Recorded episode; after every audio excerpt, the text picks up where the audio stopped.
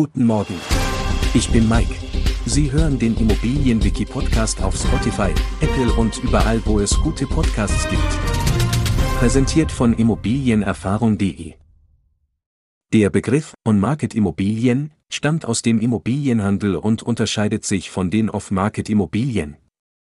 Wir kennen also zwei Kategorien, Off-Market, vereinfacht gesagt, Verkäufe im persönlichen Netzwerk, und On-Market-Immobilien, vereinfacht gesagt, Verkäufe über Makler oder Immobilieninserate. Sobald ein Immobilienmakler beauftragt wird und eine Immobilie einem breiteren Publikum, etwa drei bis vier Personen, vorgestellt wird, verlässt sie den Bereich des Off-Market. Spätestens zu diesem Zeitpunkt befindet sich die Immobilie im Status On-Market.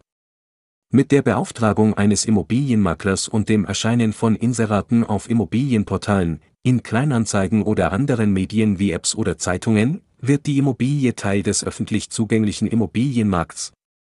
Kommen wir zur Frage, ob